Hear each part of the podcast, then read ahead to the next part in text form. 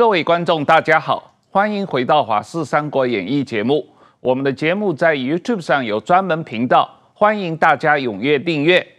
中国经济现在的情况怎么样了？后疫情时代是不是有强烈的反弹？今天我们特意请了中华经济研究院王国成老师来我们的节目，同大家讨论一下中国的宏观经济状况和对全年的经济的展望。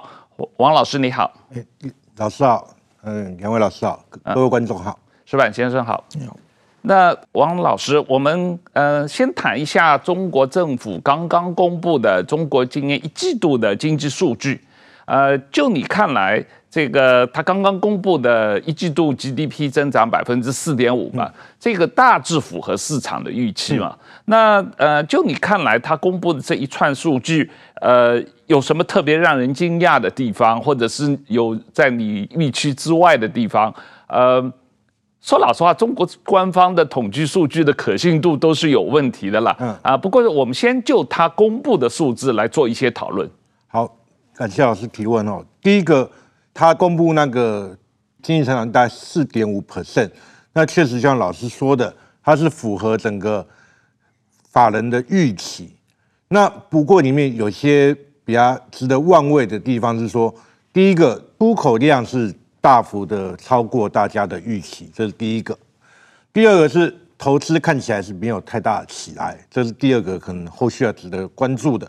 那第三个是消费方面，现在是支撑的大概是六十六点六 percent 左右，三分之二。那不过外界的或者法人预期，可能后续可能不会这么的好。所以这是后面整个今年第一季度加起来的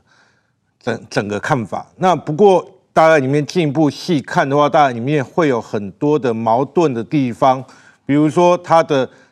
社会融资，也就贷款是两位数的成长，然后投资却是只有百分之五的成长。那另外一方面，贷款这么多，大概是十一 percent 左右。那不过它整个消费只有五 per，也大概五到六 percent。那更严重的是 CPI，可能后续会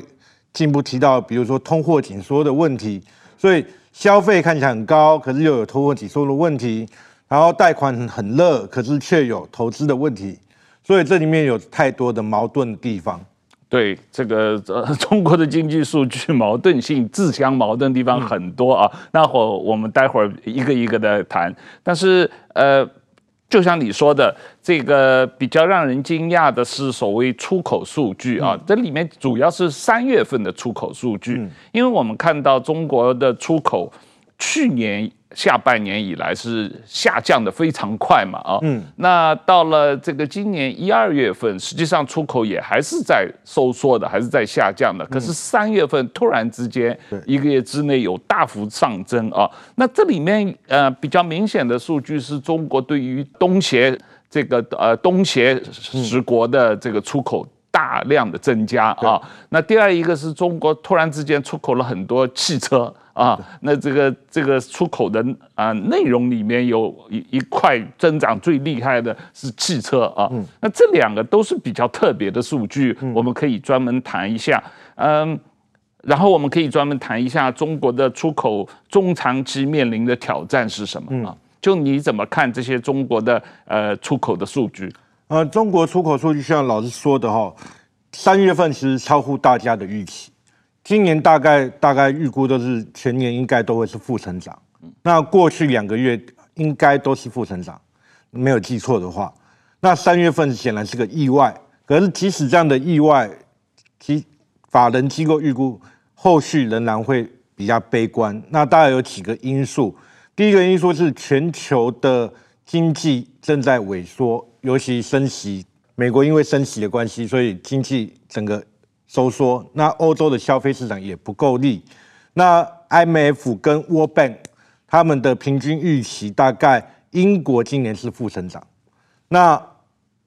欧元区跟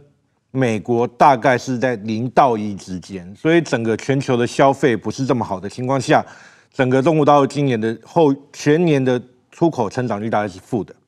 这是应该，所以三月份应该是个例外。那进一步来看，三月份比较特别的地方是，第一个是老师刚才说到，整个新能源汽车的大幅增长。那另外一块的话是太阳能相关的产品大幅增长。那新能源汽车特别值得玩味是，在过去的一年多到三月的数据，基本上在中国大陆内部的汽车销售量是都是负成长的，都是在萎缩的。所以为什么会大量的出口？这这个可能还要看看有没有政策补贴。有，我有看到有一些说法，就是因为中国国内的汽车销售不好，嗯、那汽车公司有产能造了很多汽车，国内卖不掉，他就拼命出口，降价出口，倾销嘛。嗯、这个是中国企业惯常做的一种方法嘛？啊，对，嗯，所以就像老师说，可是所以现在国内他们中国大陆国内另外一方面又开始新一波的。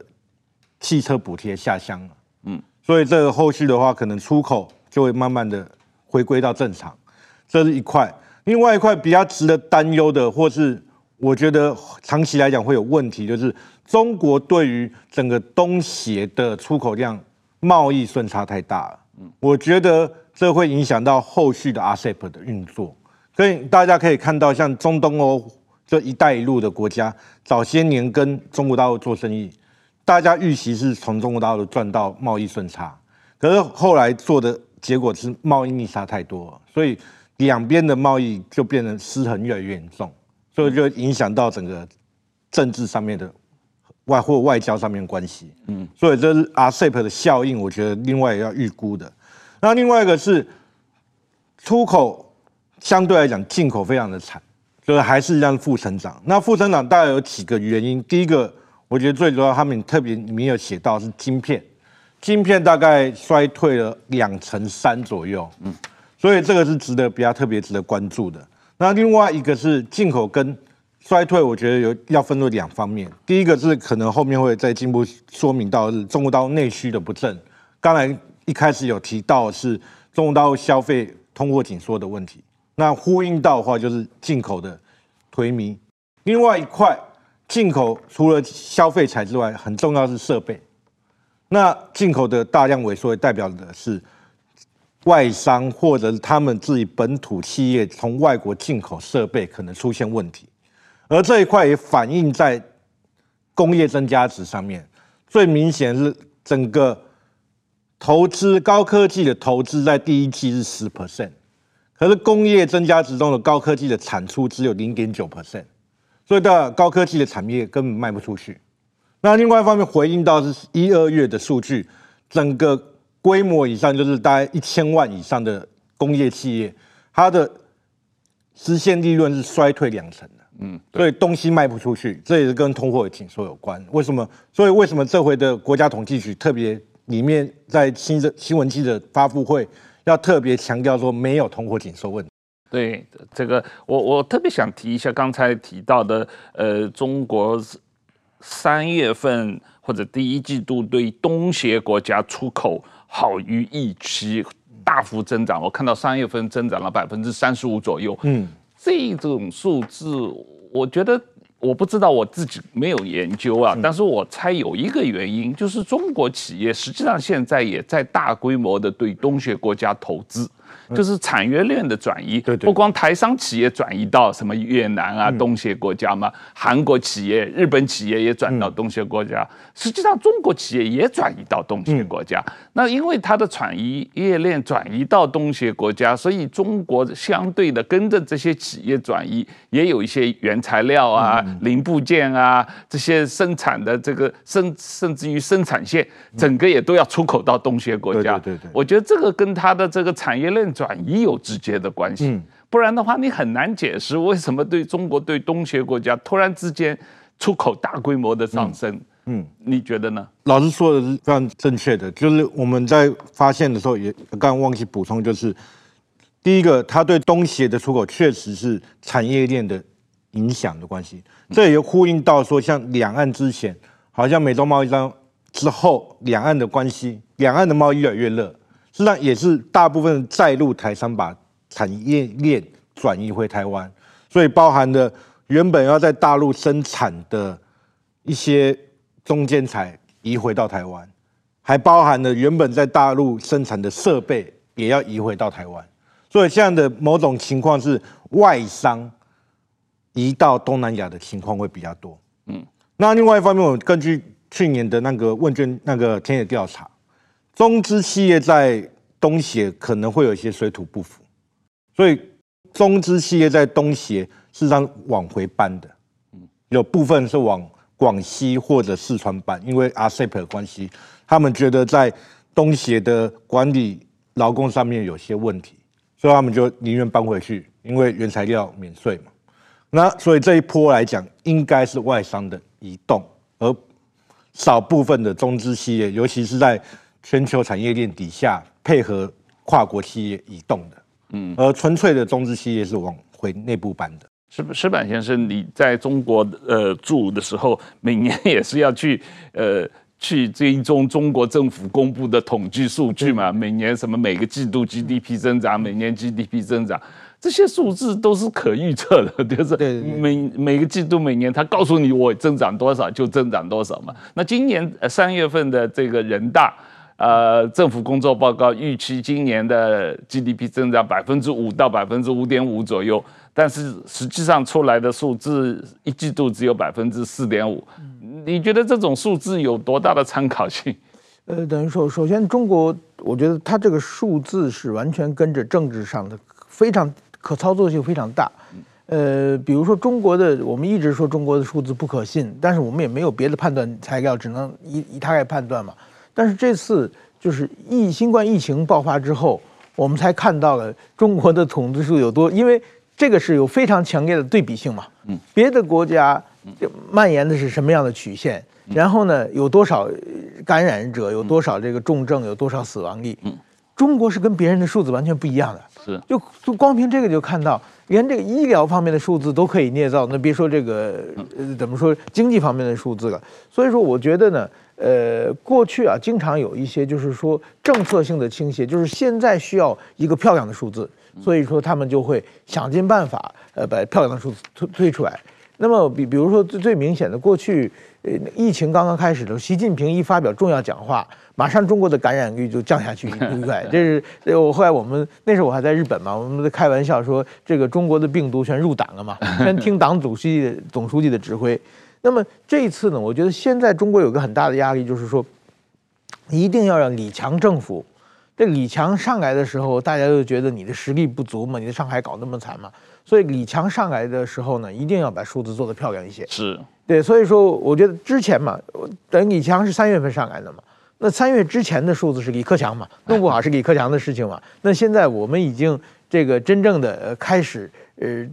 这个习近平真正的团队也开始运作了。所以说，我想他们会做，我想在可能今年的第二季、第三季会做这个比较漂亮的数字。这个数字就是说，怎么说？他就给一些政策嘛。中国就是说，现在把数字做好的话，就是杀鸡取卵，或者比如说把政府的补助金偷偷发出去，等等方面，把数字先做漂亮。我觉得是短期呢可能会有这么一个呃政策上的倾斜，或者是一个，当然是疫情持持续这么多久，也有一个回光返照，就是一个反弹性的一个恢复。我想这这个这个数字，今后几个月，我认为中国会做做出一个比较漂亮的数字。但是长期来说的话，应该这些数字呃怎么说呢？因为第一个，整个全世界的经济都不好嘛，另外一个，大家都跟中国在切割嘛，另外一个，中国的现在产业开始往外移。我听到这句话，想起几十、二十、三十年前，我做日本的时候，日本有一个叫产业空洞化嘛，对，日本的产业都往外移嘛。现在是轮到中国产业往外移。嗯，是。我我前不久办了一个安倍摄影展，安倍摄影展我们跟黑熊学院合作，黑熊学院推出一只黑熊战士、黑熊勇士的一个玩偶，嗯，那个玩偶蛮蛮大只的，它是呃就是从头到尾所有的原材料都在台湾制造的。这个是有人说，这个可能如果几年前是不可想象的，因为那个时候台湾的产业已经空洞化了嘛，都在这做这种一定要到中到中国去做。但是现在呢，慢慢慢这些东西已经回来。我这这而且这种现象并不仅仅出现在台湾，在日本也有类似的现象，就是过去没有中国就生产不了的很多事情，现在一点一点，虽然成本还很高，但是一点点在恢恢恢恢复。也就是说，二三十年前。日本的最大的烦恼的产产业空洞化，可能今今天中国会会被面临啊，就跟刚才主持人所说的，往东南亚移嘛，这个是一个也是一个自然的规律嘛。其实当年从美国移到日本，从日本移到亚洲四小龙，从四小龙移到中国的沿海部，现在再往外移，我想这是一个自然的规律啊。对我我也同意，今年第二季度中国经济数据，因为去年的基数非常低嘛，去年四五月份上海封城嘛，嗯、那所以今年去年第二季度中国经济数据一塌糊涂嘛，所以今年的话，呃，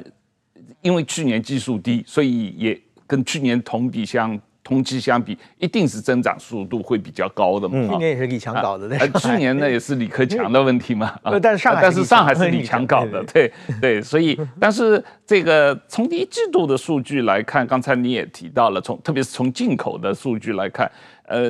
内需实际上还是很弱啊，特别是没有出现所谓报复性反弹嘛啊，那个呃。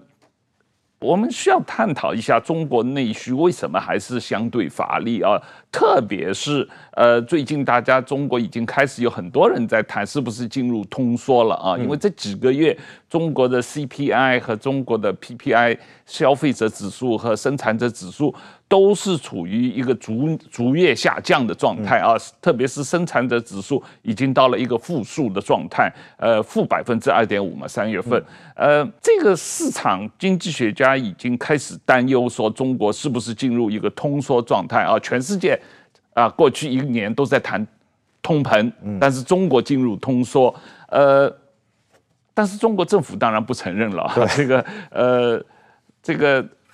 就你来看，中国是不是经济进入了一个通缩的情况？嗯，感谢老师哦。第一个是说，我们定义一下通缩。如果是按照中国大陆官方的说法，当然是，啊、呃，你一定要消费者物价指数年成长率为负嘛，嗯，这才叫通缩嘛。而且，如果是按照国际上面标准，那应该是连续两到三个月，那才叫通货紧缩。如果单月不叫，那哦叫可能是单月的负成长而已。那问那为什么中国大陆还是正的，还大家会担心呢？最主要很大的原因是中国大陆没有讲到的是，它的货币供给量每个月都是十 percent 以上。嗯，我发了这么多钞票，可是我物价还是没有起来。那照理来讲，大家的常识嘛，我印钞票，物价一定会上涨。可是物价没有上涨，就代表相对来讲是通缩嘛。嗯，所以这这是第一个。情况就是为什么大家现在很通缩，不是光看那个账面正的数字，你要考虑到货币供给量。那接着谈中国大陆通缩的原因，那根据过去我们大家长期的追踪啦，人民银行自己本身有调查报告，民众对于储蓄的意愿，嗯，在上季飙升到六十 percent，就是一百个里面有钱。有六十个人是愿意先储蓄，而不是拿来消费或者投资。那在最新的第一季的话，还稍微下降了一点点到五十八 percent。那多出来两两 percent，大概百分之九十以上是转往消费，因为可能封城封太久，所以要把一些钱拿出来消费，在餐饮上面或旅游上面。对，餐饮有一些反弹。嗯。可是对于耐久财是没有增加的，所以他们对于长期的，比如说买车是相对来讲谨慎的。所以通缩的原因就是民众实际上是在一种预防性的储蓄，嗯，这种心态是非常明显。那为什么预防性的储蓄会这么明显呢？那最主要就是因为收入预期不好嘛。那第一个是他们自己对于调查的时候，对于未来的收入实际上是比较担忧的。那实际上面数据可以看得到，失业率仍然很高，大概是五 per 五点五 percent 以上。那尤其青年的失业率高达将近两成，十九 percent，比解封前又开始回回升了。嗯，所以整个就业情况不太好，就回到刚才两位老师这边提到的外商外移嘛，是工作机会都没有了。那再加上习近平之前整肃了数位平台经济。和房地产，所以你现在大概看不到中国大陆有什么的可看的经济或产业，所以这是压抑到整个未来的大家民众对于消费的期待或信心。刚才你讲到的失业率的情况，二十五岁以下的人，年轻人失业率，官方统计十九点五以上啊，百分之十九点五，将近二成、两成。另外一个，我们看到很多很多的新闻报道，就是各级政府官员、公务员都在减薪，嗯，减这个奖金啊，这个。啊，然后这个国国营企业也好，这个一般企业的员工的呃工资奖金也都受到很大的影响，特别是很多呃民营企业那些农民工，他的的那个工作时间啊啊，所谓这个加班的绩效的呃加班的呃奖金也都没有了，嗯，然后这个呃小小时的工作。时间这个小时计以每小时计算的工资也都降得很厉害嘛啊，这个这种情况就是说大家普遍收入呃情况都很差的情况下面，整个社会经济开始出现通缩的情况，也不是很让人意外吧？对啊，完全不意外。可是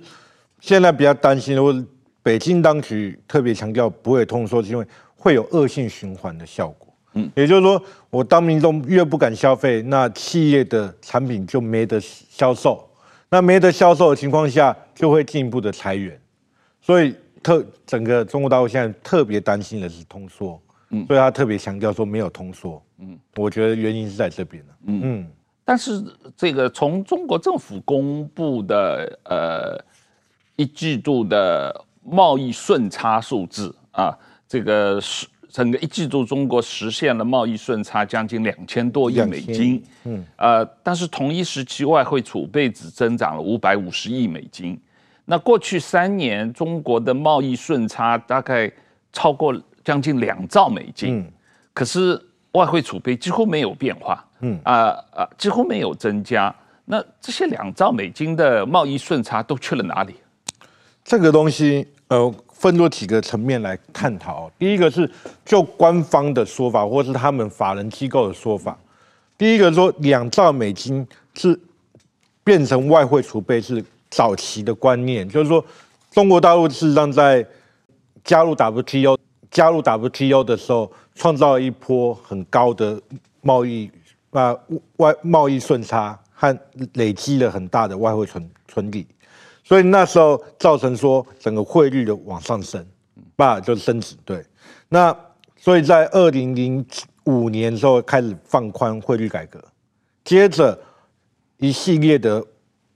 外汇管制开始有点放松。那尤其是从过去的强制结售汇，就是你赚到钱一定要上交给人民银行保管，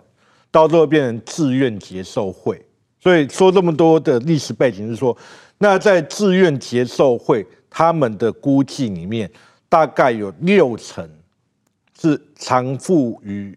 民啊，就是等于是民间企业没有强制没有上缴给人民银行，而是放在自己的企业以备不时之需，这个大概是六成。那另外还有一些部分是值得注意的是，第一个是它中国大陆虽然是货物贸易顺差大国。可是它还是服务贸易逆差大国，所以这一部分大概占了一 percent 到两 percent，非常细微了，可以几乎排除不计。不过确实还是个原因。那第三个是二零一三年开始，中国大陆习近平推“一带一路”对外投资，所以对外投资上某种也是抵消掉外汇存底，所以这一块也是造成外汇存底的一一个原消失嘛，消失或是。统计上面的一个出入原因，所以这三个是最主要的。那当然，第四个是因为去年因为美国的强强力升息，而中国采取量化宽松，实质的量化宽松，所以会有汇差的，就是人民币应该走贬，可是它要维持一个稳定，所以他就必须在外汇市场进行干预，所以这一块也损耗掉一些外汇存底。不过，我觉得。排除这些话，那当然剩下的，我觉得来自于资本外逃。有几个数字哦，就是第一个，过刚才说到人人民呃中国的金融机构发了大概十一 percent 的年成长率的贷款，可是投资只增加五 percent，那钱到底跑哪边去了？那储蓄也没增加这么多，所以这储蓄加投资的成长率还不足整个贸易的那个金融机构贷款的成长率，所以代表有些钱消失了。所以我们在过去两个月我们在研究的时候，常说我们在研究中国大陆的钱跑哪边去了？为什么统计上面都不起来？所以这一块都不起来，在学术上面叫误差遗漏项了。那讲白就是往资本外逃，跑到其他国家去了。有两个现象或指标可以作为观察。第一个是彭博社在一个月内，就一这个月内，它有指出来，中国大陆美元利存款利率在上升，就代表说有些没有其他特殊管道的人，先把钱存到美元去了，所以美元的存款利率在上升。那有管道的人就跑到其他国家去了，所以新加坡的房地产现在在飙高。所以这一块也是证明了，是大有办法的人把钱往新加坡去炒房地产去了，所以这也解释了部分的外汇存底为什么不见。对，新加坡的房地产飙高，新加坡的呃无数的中国有钱人去新加坡银行私人账户去开户啊。最近有媒体报道说，新加坡政府着急了，呃，跟找找所有的银行开会，说你们。你们吸吸收中国的钱啊，这个做私人银行偷偷的做生意好，不能够在外面宣战，说你们收了很多中国有钱人的钱啊，这个要偷偷的来。这个石板先生，你有注意到这个中国的军工教，还有中国一般老百姓最近的工资，还有这个奖金收入大量下降的新闻报道吗？这方面的消息非常之多。对对，我也注意这新闻，但是这些这些新闻等于说过去。我在中国的时候，其实这也有一些在比较落后的这个省份，比如说陕西省啊、青海省那个地方，也也经常出现教师发不上工资，领不到薪水，一两年他们只只拿着一个生活费。还有中国的东北地区的一些，就是说过去的旧的国营企业的一些员员工拿不到薪水的事情，会有一些抗争事件，我们也都去采访。但是那个想起来呢，就是说。其实那个都是怎么说呢？某种性的人祸，就是或者钱被贪污走了，或者是就是明明这个企业早就该转型，他就有一群保守的人就是不转型，然后剩下很多人在吃薪水，就是说，所以越越掏越空。某种意义上，你仔细去分析的话，都是人为的，而不是整体的经济。那时候中国整体经济是好的，而且一旦事情闹大的话，中央就会拿出一笔钱出来补助。所以说，过去中国这种事情很多，但是现在发现这些事情跟那个时候本质不一样了，就是这确实没钱了，确实没钱以后呢，现在中央也没钱补助了。所以我觉得这一点的循环，就是说现在虽然有个别拆东墙补西墙的话，但是总体的来说，就是过去的超编的公务员都在减少嘛。另外一个怎么说呢？经济不好的话，就李克强确实有点先见之明，一两年前就提出地摊经济嘛。现在好像很多地方地摊都恢复了嘛，那地摊恢复的话呢，那城管呢就是抓地摊的，没收地摊的，所以说有城管城管在，地摊经济起不来嘛，所以很多地方把城管都解散了嘛，因为城管他们过去是经济好的话是维持市容，维持这个秩序。找一群人，其实给予他们特权，就做很多这个激起民愤的事情嘛。现在民城城管其实是最早拿不到工资的，所以说我觉得这种这种事情，某种意义上，中国就是说，习近平他做的这个国家机器，一旦没有钱的话，他是为他服务的人会越来越少的。所以说，我觉得就是他的打手啊。维持他这个国家秩序、权力中心的人会越来越少的。我觉得这种事情其实是对共产党总体政权一个非常深刻的打击。所以去年呃动态清零封城的时候，那些负责封城的人，对对对，现在领不到工资了。对对对对对对。呃，所以说这这些人过去是维持秩序的，现在一下子变成破坏秩序的了，嗯、还得找群人维持这些人的秩序。嗯，嗯是，这这确确实是去年开始有一些大白啊什么的都开始抗议，嗯、因为他们领不到工资奖金啊。那呃，这个王老师，我们再来谈一下刚才你提到的这个呃，中国的的贷款增加很多，然后这个呃存款也有所增加，但是我们看不到这些钱流入到实体经济啊。从一季度的数据，特别是房地产方面的投资开工，呃。所有这些数字都还是下降的。虽然说下降的幅度没有去年下半年这么严重，但是还是以超过百分之十左右的速度在往下降。嗯啊，比去年同期在下降。这种中国的房地产的情况，呃，现在总体是什么样？老师问到一个关键问题啊，就是说我们在两会的时候，其实很多法人机构预期说中国大陆的经济成长率会到六，嗯，那很大的原因就在于大家怎么看房地产。对，如如果你把习近平认为说他会继续的严格控制房地产，那么经济成长率可能就只有四或五出头一点点。那如果像瑞银或其他的比较激进的银行，或者比较乐观的银行这么说，他们就认为说房地产会放松。放松的时候，第一个它投资会起来，第二个那个房地产房价回来之后会有一个财富效果，大家会愿意消费。所以呢，他们预期北京当局会放松房地产，所以会有六。所以从这个角度来看的话，就是那习近平或者是李强定在五 percent，就代表说，事实上他对于房地产是相对来讲是还是会严格控制的。那控制的原因在哪边？你房价起来虽然会有利于经济成长，可是它会伤害到年轻人买房。刚才那个老师有提到十九点五或者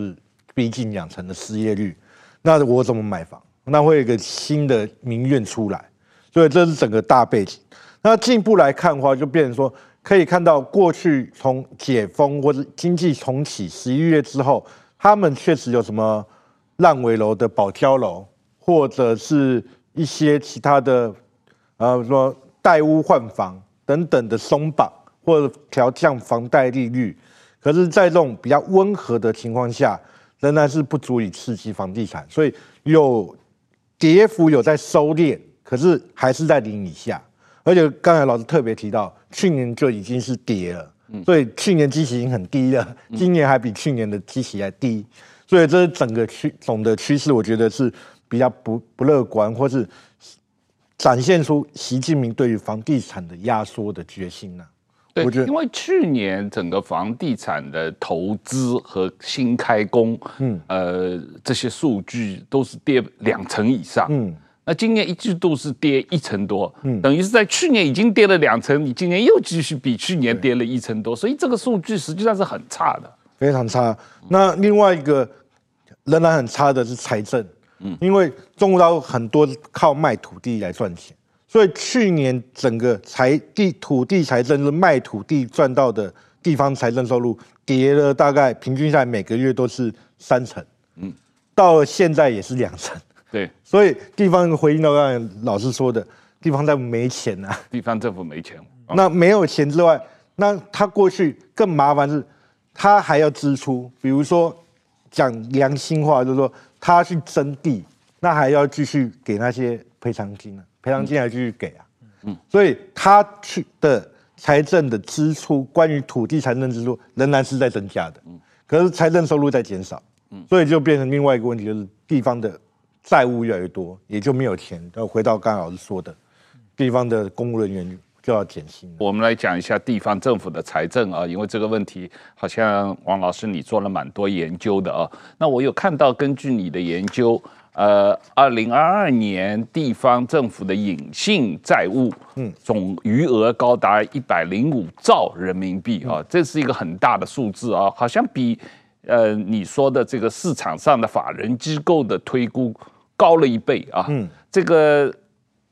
中国政地方政府的隐性债务问题这么严峻，呃，现在第一，你的这些数字是怎么推估出来的？为什么这么严重？第二，中国政府的经济政策，呃，是不是通过量化宽松，呃，这个？要想把地方政府的债务货币化来解决这个问题。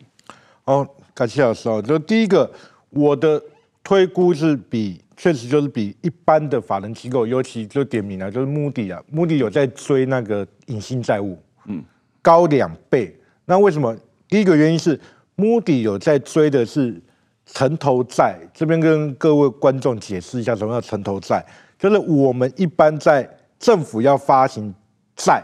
有比较严格的限制，因为国家的债嘛。那中国大陆取个巧，我比如说像最近爆爆出问题的贵州，嗯，那我政府发贵州政府发债困难，要受到北京当局的管控控制，我先成立一个贵州城投公城市建设投资公司，嗯那这个公司发的叫公司债，不叫政府债，所以它就相对来讲比较宽松。可是民众为什么买单？因为你背后是政府，所以政府在隐性的保证保，所以它就被归类为隐性的政府债。嗯，那这一块是 Moody 或是一般的法人机构在估的。那我这边还额外去估了几个东西，或者去计经过换算哦。第一个是所谓的国有企业的负债，嗯，是让国有企业算地方的国有企业算地方政府要管。第二个叫做政府与社会合作资本，在在台湾可能用比较浅白话叫做 BOT 啦，就是我们高铁 BOT。那这个东西基本上应该是两边。政府跟企业各自均担，可是在中国会变相，因为比如正常的 BOT 在国际上面是企业承揽的这个政府案子，那前几年如果亏损要算企业的，你自己认赔杀出嘛，你是要投资的。那可是中国大陆为了鼓励企业来标这些政府案件，他会保证他的盈利，就是你就算前几年亏钱了，我政府还是继续给你钱，所以它也变成一种隐性的政府债。那当然，最后一块有银行的不良资产，尤其地方的，像去年常爆发，它经常爆发村镇银行的问题，那政府也是要负担，所以把这些全部加加起来，大概有一零五点三兆人民币，所以会比一般法人机构估的高，原因在这边，因为我的口径就把各个方面都算进去，只要是地方政府应该保的，就把它算进去。那我觉得老师提到另外一个重点是。货币政策的问题，那我们自己在观察的时候，你可以发现到去年开始，习近平不管是在二十大或者是中央经济工作会议等等，都特别强调金融机构或者是金融体系要听党的指挥。嗯，所以就特别，我那时候特别关注到这一点，就是你再回去参照。易纲被那个留校察看，就是我的我的说法，就是他二十大没有当中央委员，可是他继续干人民银行行长。对，那这蛮特别的一种状况。所以这边可能要特别解释一下，就是他们在党的职位，老师很清楚，可可是观众不清楚。党里面如果是中央委员，那你相对于匹配的话，应该是行长。所以你如果没有当中央委员，那你可能是里面的其中一个中央委员，应该要接部委首长。可是他没有接中央委员，可是他就继续干行长，所以我叫留校查看。那留校察看之后，你可以对应到他的人民银行的货币操作开始变积极，就是说你要听我的话，否则可能要被退学。所以这边回应到说学理上面或是现实来看，今年的财政政策在缩减，比如说两会的时候。地方的债是由中央全部承揽，往往年的话都是各自分摊，可是今年是说有中央承揽。那另外一块，去年底开始发一个叫做 PSL，简单来讲就是人民银行发一个长期的债，给贷给那个啊，因为人民银行发了一笔长期的资金借给大型的国有银行，而这些大型的国有银行。拿去做地方的基础建设基金，换句话简白简单来讲，就是地方以后也不用做建设了，建设由中央的大型国有银行来处理，而大型国有银行哪来的钱？人民银行印给他们，所以这是所谓的他们叫做结构型的量化宽松。那我的说法就是，呃，财政政策的退位，因为地方无力负担，所以由人民银行来印钞票来解决这个问题。那么最后一个问题是说，那财政会不会变成货债务会不会货币化？那这里面有几个证据啦。第一个是说，我们在看货币发行的基础，就是人民币发行的基础，大概有两个来源。早期来讲，就是透过外汇存底，就是台湾也是一样，就是你要有信用嘛，你有一块钱美金，你发二十块钱、三十块钱台币。那现在中国大陆慢慢转向，说外汇存底占它的货币发行基础在降低。那现在货币怎么发的？实际上是靠债，地方债，比如说人民银行去认购了贵州的二十兆的债，那他同时要付二十兆给，对吧？拿了贵州的二十兆的债券一张纸。那他就要付二十兆的人民币出去，所以他的像货币发行基础是来自于地方的政府债。那当然这里面要进一步讲，就是在中国大陆的法律规定是，中央的人民银行是不可以去直接购买政府、中央北京当局或地方政府的债，这边要特别讲。那他们怎么做？他们是透过间接买，什么意思？我中国银行是可以买地方政府或中国的。北京当局的债，那买了之后就把这个债券再转卖给人民银行，所以叫间接卖或间接买，这个是可以合法的。那最明显例证在去年年底的又加发了一次特别国债嘛，那人民银行特别强调我是透过这样买买来的，那所以这一块的话就变成说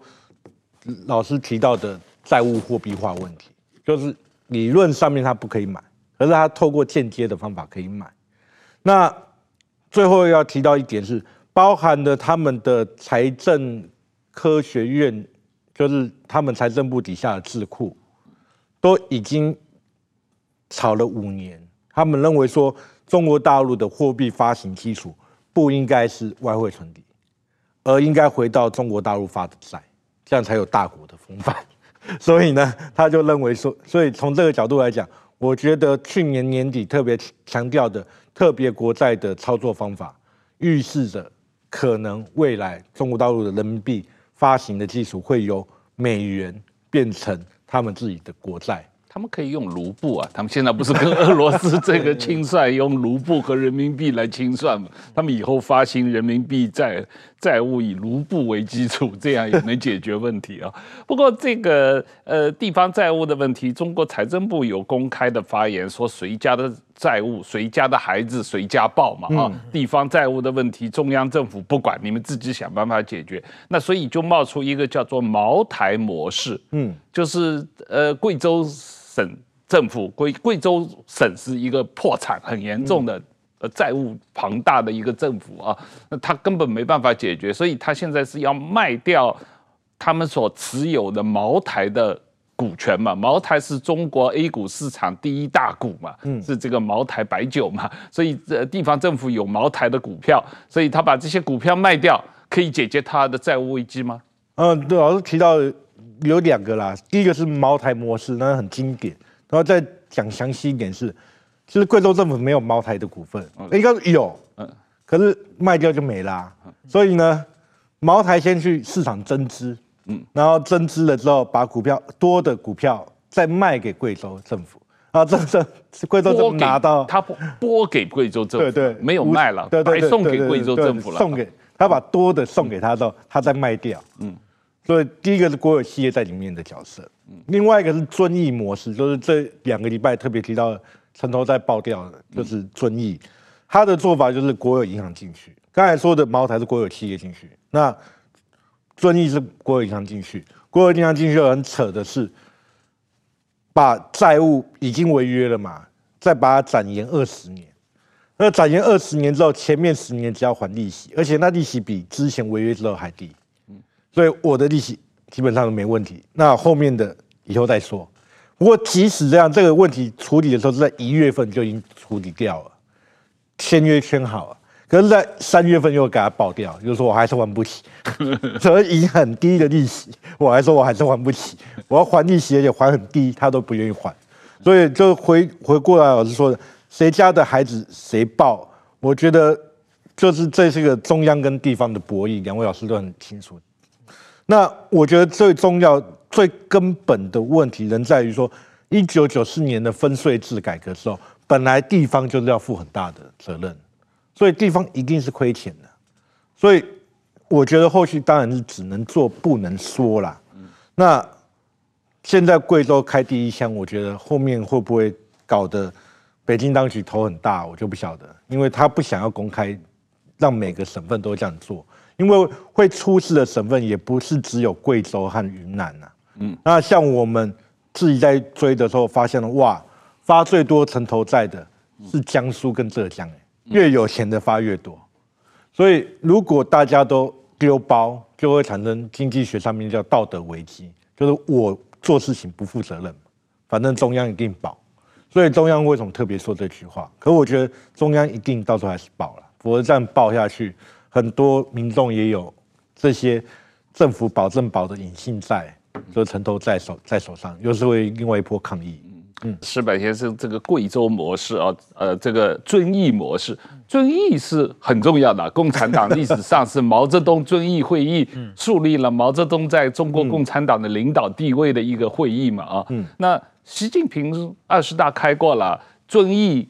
政府倒闭了，他去救的话，我觉得很简单。习近平带着政治局常委去参观遵义会议的这个会址的这个展览会，然后就。带了一笔钱去，然后顺便救一救地方政府，为什么他不这么做呢？嗯，不，我觉得就遵义这贵州，因为它的政治上面它是有比较特殊性的，就是一个是共产党的历史嘛，就是你能看我倒的话，你自己脸上更难看嘛。另外一个，贵州最近出了很多的这样大人物嘛，像栗战书啊、陈敏尔啊，都是贵州走出去的嘛。他们在中央的影响力和他们带出的干部具有各种关系嘛，所以说明明有的时候就是说。他是可以忍一忍，我就偏跟你闹，反正中央我有人，就有有这这种政政治上的博弈存存在里边嘛。但是说中央如果放任这贵州闹的话，大家都跟着闹嘛，大家都在给给紧裤腰带，在在忍耐的情况之下。另外一个刚才那个茅台酒模式，我就想到，这这个就是过去我们传有有一个传说，就是那个章鱼吃自己的脚嘛。这不知道是真的假的。就是章鱼有八只脚，它如果实在饿得不行，就吃自己的一只脚，然后吃完一只还没事，再吃一只没事。当它最后剩两只脚的时候，它活它就没法长出平衡了，就就会死掉嘛。但是我觉得现在中国的地方政府把这个茅台这种，这就是章鱼吃自己的脚嘛，越越吃越少嘛，它不会再长出来，而且就是说，呃，怎么说呢，杀鸡取卵嘛。今后就是用完就没有了嘛，所以说我觉得这种模式，中国现在就是这种地方政府要求，就是说创造政绩，他把很多的这个书记领导一切，所以书记为了自己的政绩花了很多的钱，然后收不回来，然后这个地方债债那个债务越来越多，这种模式如果不改变的话。那么我想，大家都在走同样同一条路上，有的走得远一点，有的走近一点而已嘛。但是我们看到习近平他现在的政治模式根本没没有想改变这种这种方式嘛。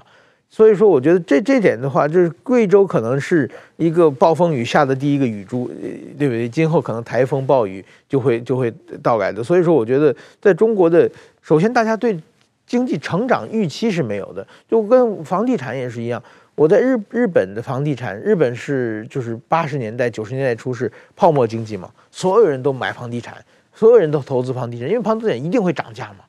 但是说一旦这个房房地产崩盘之后，日本到现在还没缓上来的，到现在比我们小的那一代人，他们看到自己的上一代因为房房地产负了很多债，一辈子抬不起头来，所以说打死不不买房子，所以现在东京的房子还是很便宜嘛。要比北京是比台北都要便宜嘛，所以说我觉得这是因为当年的这个不动产的后遗症，就是一旦大家这个消费心理丧失了，认为没有成长预期的话，不是简单你政策稍微调一下，给你降低点利率，大家都能恢复这个心理啊。所以说我觉得像这这种中国这这一波下去之后，要想恢复的话，很可能跟日本一样，几十年是恢复上来的。对，但是我觉得去年中国三十个省市的地方债务严重的呃危机啊，是执行习近平的清零政策的结果嘛？是你中央让我这么做，我清零了。所以我整个政府的财政垮了，那现在我政府执行你的中央政策，财政垮了，你跟我说啊，地方的孩子谁家的孩子谁谁谁家暴，你不管了，那我执行执行你政策干嘛？你让我执行政策才造成这个结果的嘛，不是吗？然后我补充一点哈，就是说，就回到两位老师刚才脉络，我们回过来看，地方一定没钱，那没钱的时候，他们过去在中央跟地方博弈的时候，就是在勾心斗角的时候，地方一开始动的是银行的主意嘛。老师，两位老师很清楚，所以银行的不良贷款多。那后来呢，还搞到所谓的影子银行嘛，对不对？类似的概念就是我成立国有银行，银行要发债也很困难，要借贷款也很困难，所以我就银行再成立一个子公司来贷款，所以叫影子银行嘛。所以他处理掉之后，在二零一四年之后才有债的问题。为什么？因为他就开始明定地方的发债问题，那就一下债就暴增了。所以可以注意到，是从去年开始，他在推 REITs，也就是不动产的证券基金，就是股票市场啦。你以后要发要借钱到股票市场借，所以比较我觉得比较担忧的，或者比较预后续要关注的是。他把银行搞烂了，然后证债券市场搞烂了，那下一步可能是证券市场也会有遭殃。嗯，好了，我们时间差不多了，这个呃，我们王老师，你很快的给我们呃总结一下，展望未来，我们大概需要留意中国金融环境的哪一些变化？因为时间有限，你很快的跟我们总结一下，大概有哪些方面需要？大概第一个是整个经济情况可能不是这么乐观。尤其是如果消费起不来的话，我觉得要关注共同富裕的政策会不会推。例如，楼继伟前财政部长已经强调，房地产税要继续推。所以有钱人不愿意花钱，那政府帮你花。这第一个，第一个。那第二个就金融上面的，我觉得要关注的是，他们这回的机机构改革，把地方政府跟银行的关系断开来。那如果断开来之后，银行。中央派人来监督地方，那中央的人可能不是这么了解地方的生态，所以像贵州这种偶然的爆发债务违约的事情就无法解决了，因为地方的人地方的人把它守的情况下，我可能会及时拨款，那就不会有债务违约了。那可能现在中央的人进来关系没这么密切，所以后续可能会救，不过可能是在事后救，就不会是事前救。那这这块要值得关注，好，那大概就这两个方面，我们要特别留意一下啊。那今天时间差不多了，非常感谢王老师来上我们的节目，呃，介绍一下中国经济的状况。那谢谢王老师，谢谢石板先生，谢谢大家。